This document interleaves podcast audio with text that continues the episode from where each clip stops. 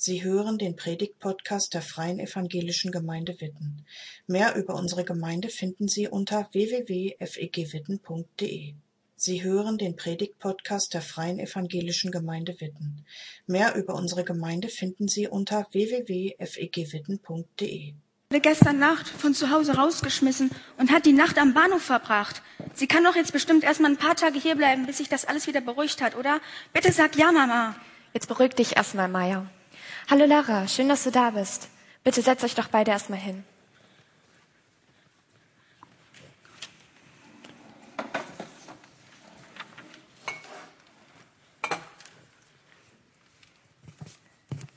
Laura, bitte nimm dir ein Stück Kuchen. Magst du uns erzählen, was bei dir zu Hause passiert ist? Ich weiß nicht. Ich weiß nicht. Es ist irgendwie alles aus dem Ruder gelaufen und es ist eine lange Geschichte und ich habe gerade keine Kraft, sie zu erzählen. Das ist voll okay, Lara. Ich rufe eben deine Eltern an, dass sie Bescheid wissen, dass du erstmal hier bleibst. Ja, falls sie überhaupt gemerkt haben, dass ich weg bin. Habe ich dir eigentlich schon erzählt? Ich bin außerdem Torben, Mayas Bruder. Hallo. Mama ist echt echt Glück mit der Familie. Sag mal, ma, äh, sag mal, Laura, hast du eigentlich Mama schon zum Geburtstag gratuliert? Oh nein, das habe ich voll vergessen. Die arme Mama. Und hast du dich nicht gewundert, dass heute Kuchen da ist? Also Laura, ich habe mit deinen Eltern gesprochen. Es ist okay, wenn du erstmal hier, äh, hier bleibst, bis du dich ein bisschen beruhigt hast. Ich mache uns jetzt erstmal allen einen Kakao und bestelle uns eine große Familienpizza mit extra viel Käse. Mama, du bist echt die Beste. Danke, dass du dich um Laura kümmerst. Ich hätte fast deinen Geburtstag vergessen. Danke, du bist die Beste.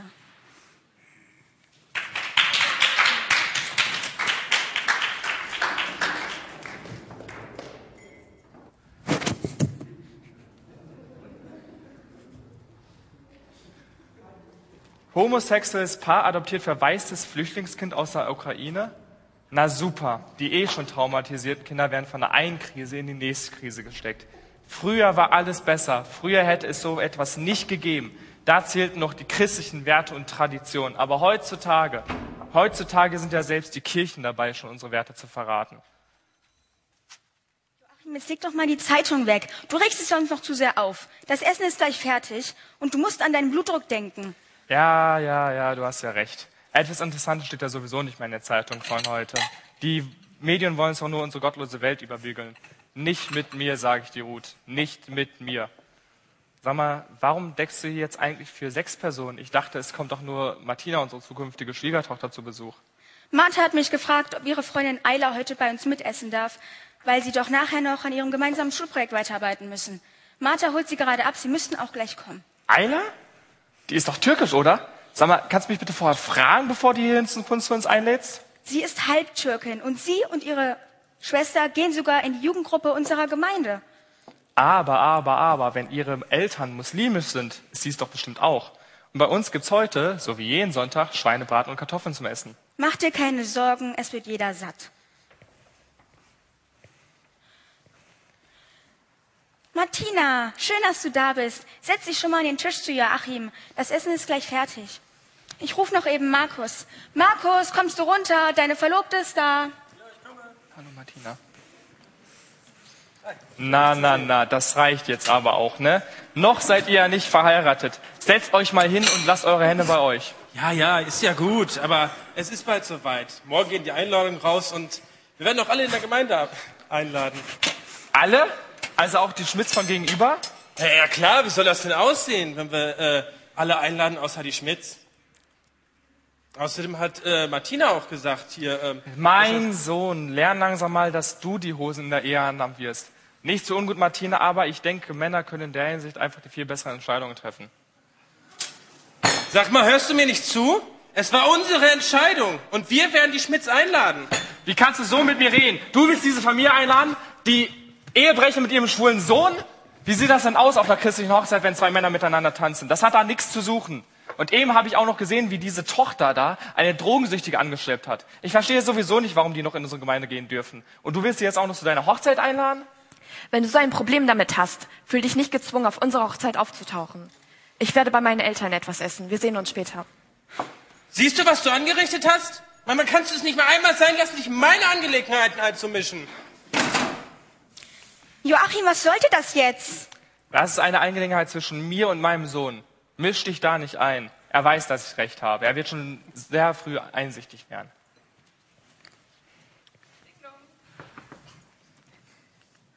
Sieh mal, da ist er schon wieder. Er weiß, dass ich recht habe. Das ist nicht Markus, das ist Martha mit ihrer Freundin Ayla. Hallo ihr beiden, schön, dass ihr da seid. Kommt schnell rein, das Essen ist schon fertig. Schön, dass du auch da bist, Ayla. Ja, sorry, Mama. Äh, der Bus hatte Verspätung. Deswegen sind wir ein bisschen zu spät. Ähm, Markus und Martina sind uns eben entgegengekommen, aber die haben uns leider nicht gesehen. Ich dachte, die essen auch mit uns. Dein Bruder hat sich entschieden, uns heute nicht beim Essen mit seinen komischen Ideen und Ansichten zu belästigen. Ist vielleicht auch gut, aber da brauchen wir jetzt auch nicht drüber zu reden. Ich will endlich essen. Vielen Dank, dass ich heute bei Ihnen mitessen darf, Frau Müller. Das machen wir doch gerne. Ich hoffe, ihr könnt danach gut gestärkt an eurem Schulprojekt weiterarbeiten. Das werden wir. Unser Projekt handelt über den Orient und Ayla kann da eine Menge zu beitragen. Das wird bestimmt eine Eins. Ja, ja, ja, das glaube ich, dass Ayla da viel darüber erzählen kann. Ist ja schließlich ihre Heimat, ne?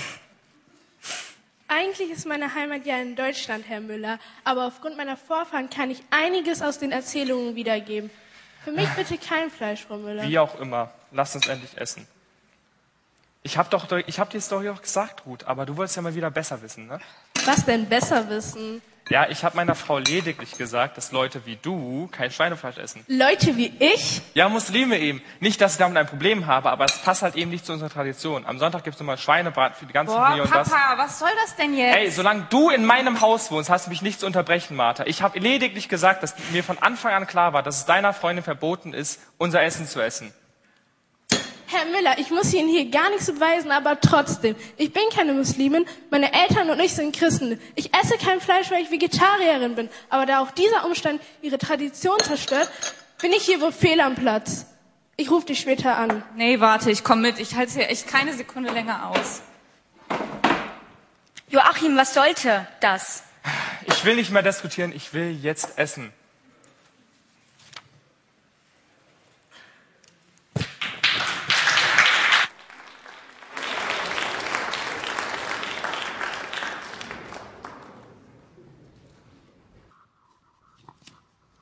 Ja, äh, Tradition versus Fortschritt. Spannendes Thema. Hallo Danilo. Hallo John. Äh, Danilo, gibt es vielleicht auch Traditionen, die du persönlich überhaupt nicht leiden kannst? Ja, ich denke da an die Tradition, früh aufzustehen. Ich hasse es, morgens aus dem Bett zu kommen und früh aufzustehen. Ja, äh, die Abneigung teile ich mit dir.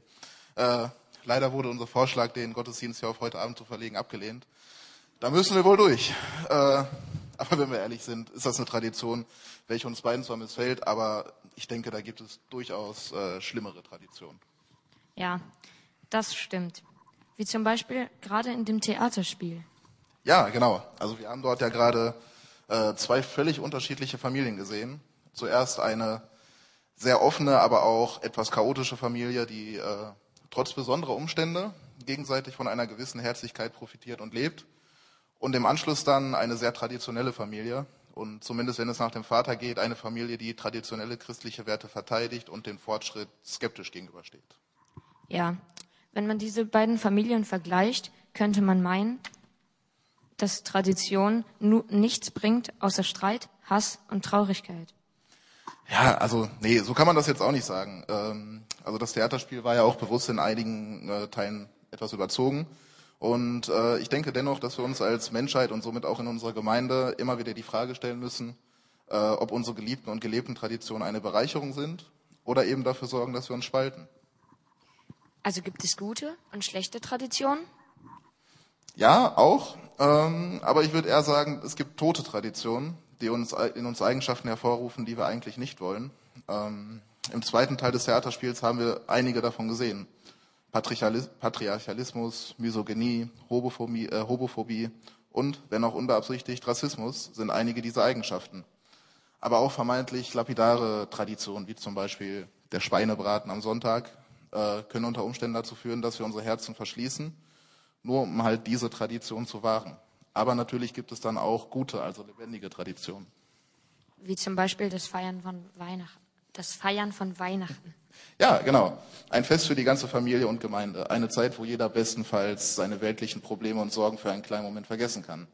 Etwas, wo wir uns gemeinsam jedes Jahr erneut auf das ausrichten, was wirklich zählt. Da gibt es ja jetzt nun wirklich keinen Anlass, diese Tradition als schlecht zu bezeichnen. Was, ma was machen diese toten Traditionen mit unserer Gemeinde und mit, äh, und mit den Menschen in unserer Gemeinde? Ja, gute Frage. Ähm, ich denke mal, jeder Mensch geht anders mit Traditionen um. Es gibt zum Beispiel solche, die sie mit allen Mitteln aufrechterhalten wollen und eben auch solche, die unter irgendeiner Form darunter leiden. Dies kann im Extremfall sogar dazu führen, dass uns geliebte Menschen verlassen. Oh, das ist traurig. Also denkst du, wir sollten uns vielleicht als Gemeinde fragen, an welchen Stuhl, an welchen Stuhl wir uns an dem Tisch Platz nehmen? Ja, genau. Äh, das wäre vielleicht eine gute Möglichkeit, äh, um, sich um uns selbst zu reflektieren. Aber es gibt ja noch eine weitere Sache, die wir tun können. Was denn? In der Bibel lesen? Ja, richtig. Genauer gesagt, wir können schauen, wie Jesus damit im Tradition gehandhabt hat. Denn für mich war Jesus ja eher der fortschrittliche Typ. Also war Jesus gegen Tradition? Nein, also das vielleicht nicht.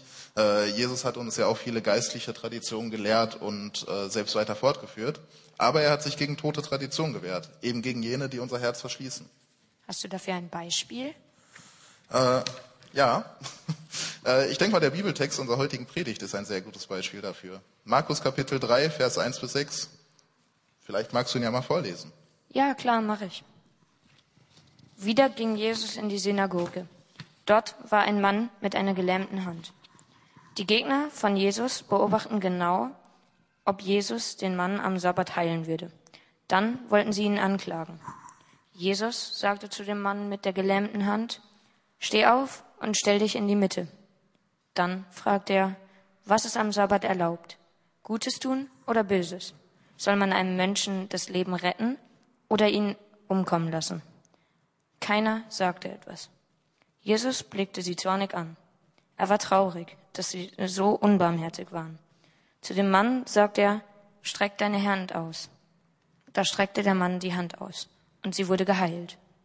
Die Pharisäer gingen hinaus und trafen sich sofort mit den Anhängern des Herodes. Gemeinsam überlegten sie, wie sie Jesus loswerden könnten.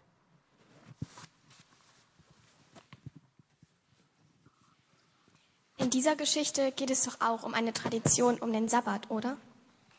Stimmt. Der Sabbat war eine Tradition, den die Juden aus der Torah abgeleitet haben. So wie die Juden den Sabbat als ihren Ruhetag hatten, haben wir ja heute auch den Sonntag als unseren Ruhetag. Und in der Torah, da war das relativ deutlich, dass der Sabbat von Gott eingesetzt ist. Das stand schon im Schöpfungsbericht. Wir kennen das ja auch aus dem Alten Testament. Einen Tag sollen wir ruhen, weil Gott auch einen Tag geruht hat. Und auch in den zehn Geboten wird das nochmal wiederholt, dass wir einen Tag ausruhen sollen. Was hältst du vom Sabbat oder vom Sonntag als Ruhetag, Marie? Also ich finde ja, dass Gott sich eine ziemlich gute Tradition für uns ausgedacht hat. Ein Tag Ruhe ist voll wichtig. Nur waren die Juden damals wohl ziemlich streng mit der Einhaltung des Sabbats. Sie meinen ja, dass eine Heilung am Sabbat auch nicht erlaubt ist. Das stimmt. Nach jüdischem Recht war es wirklich verboten, am Sabbat zu arbeiten. Und auch Ärzte durften nur heilen oder sich nur um jemanden kümmern, wenn der Mensch in Lebensgefahr war. Also eine Heilung am Sabbat, das ging nach jüdischem Recht eigentlich gar nicht. Und die Pharisäer, die Schriftgelehrten, die wollen Jesus ja hier auch auf die Probe stellen. So nach dem Motto, mal gucken, was Jesus jetzt macht. Wenn wir ihn provozieren und ihm sagen, er soll diesen Menschen heilen, oder ihn danach fragen, mal gucken, was er dann macht. Wenn er den Menschen heilt, dann können wir ihn anklagen, dachten die sich. Jesus hat sicher verstanden, was seine Gegner davor haben. Jedenfalls fragt Jesus ja, was aus Sicht der Leute am Sabbat erlaubt ist. Gutes oder Böses tun. Naja, Die Antwort lag ja irgendwie auf der Hand. Natürlich soll man am Sabbat nichts Böses tun, sondern Gutes. Aber keiner antwortet. Ja, und dann wird Jesus ja richtig wütend und traurig. Ich weiß nicht, ob euch das aufgefallen ist, ob dir das aufgefallen ist, gerade in diesem Bibeltext. Es gibt nur wenige Stellen im Neuen Testament, wo Jesus so starke Emotionen hat. Also es gibt ein paar Stellen, mir fällt zum Beispiel die Geschichte ein, wo die Jünger von Jesus Kinder wegschicken wollen, weil die Jünger meinen, die Kinder würden stören. Da wird Jesus auch richtig wütend. Aber darüber hinaus gibt es gar nicht so viele Stellen, wo Wut und Trauer von Jesus so stark vorkommt wie hier. Das fällt richtig auf. Was würdest du denn sagen, warum Jesus hier so wütend und traurig wird? Ich würde sagen, er wird so wütend und traurig, weil die Leute hartherzig und unbarmherzig sind. Die Regel, den Sabbat einzuhalten, die ist hier für die Pharisäer wichtiger, als den Menschen zu sehen. Da ist ja ein Mensch, der Hilfe braucht, der Heilung braucht. Und statt dass die Jünger sich um diesen Menschen kümmern und sehen, wie wichtig dieser Mensch ist, versuchen sie auf die Regel zu beharren und die Regel einzuhalten. Und dabei werden sie richtig hartherzig. Menschen sind wichtiger als Tradition. Das wird hier bei Jesus echt deutlich. Und obwohl Jesus an dieser Stelle so fortschrittlich ist, schafft er die gute Tradition des Sabbats nicht ab. Ja, sieht fast so aus, als würde sich Jesus gar nicht entscheiden zwischen Fortschritt oder Tradition. Er erhält ja diese Tradition sogar aufrecht, die Tradition des Sabbats. Und bei Jesus kann beides nebeneinander stehen. Also die Tradition ist gut, aber gleichzeitig macht Jesus deutlich, es kommt darauf an, dabei nicht hartherzig zu bleiben und vielleicht mal fortschrittlich zu sein, wenn es darum geht, einen Menschen zu sehen, einem Menschen Gutes zu tun. Das ist echt cool. Irgendwie ist es ja sowohl bei alten Traditionen als auch bei neuen fortschrittlichen Ideen wichtig, dass wir nicht hartherzig werden. Das wünsche ich mir für mich, aber auch für uns als Gemeinde. Ja, ich auch.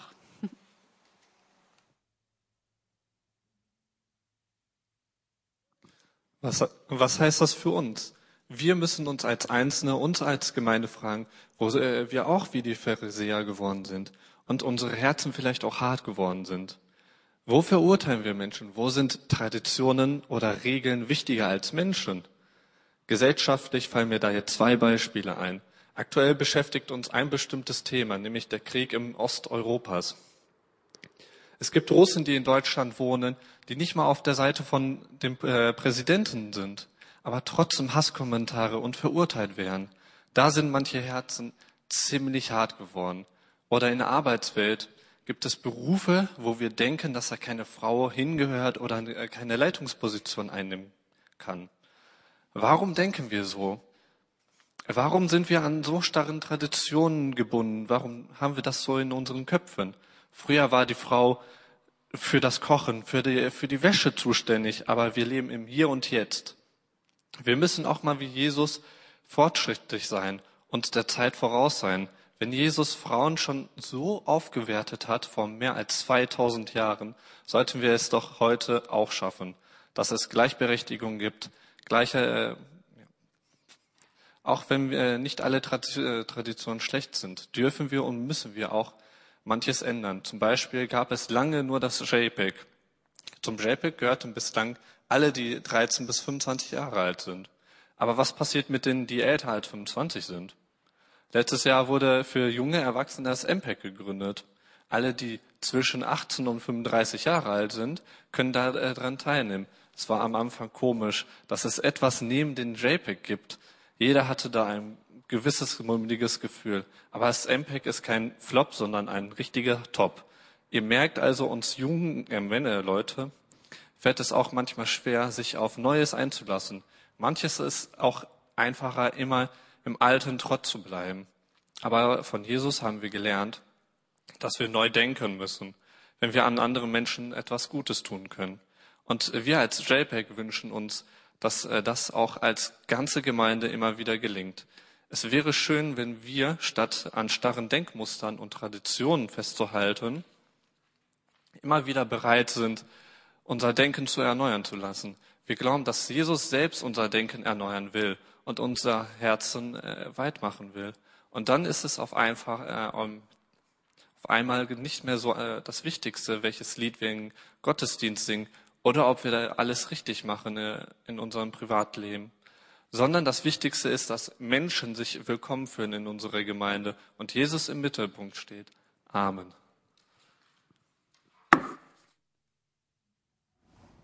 Danke fürs Zuhören. Sie wünschen sich jemanden, der ein offenes Herz und Ohr für Sie hat? Wir haben ein Team von Seelsorgern, das sich freut, für Sie da zu sein und vermitteln Ihnen gerne einen Kontakt. Anruf genügt unter Witten. Danke fürs Zuhören. Sie wünschen sich jemanden, der ein offenes Herz und Ohr für Sie hat? Wir haben ein Team von Seelsorgern, das sich freut, für Sie da zu sein und vermitteln Ihnen gerne einen Kontakt. Anruf genügt unter Witten 93726. 93726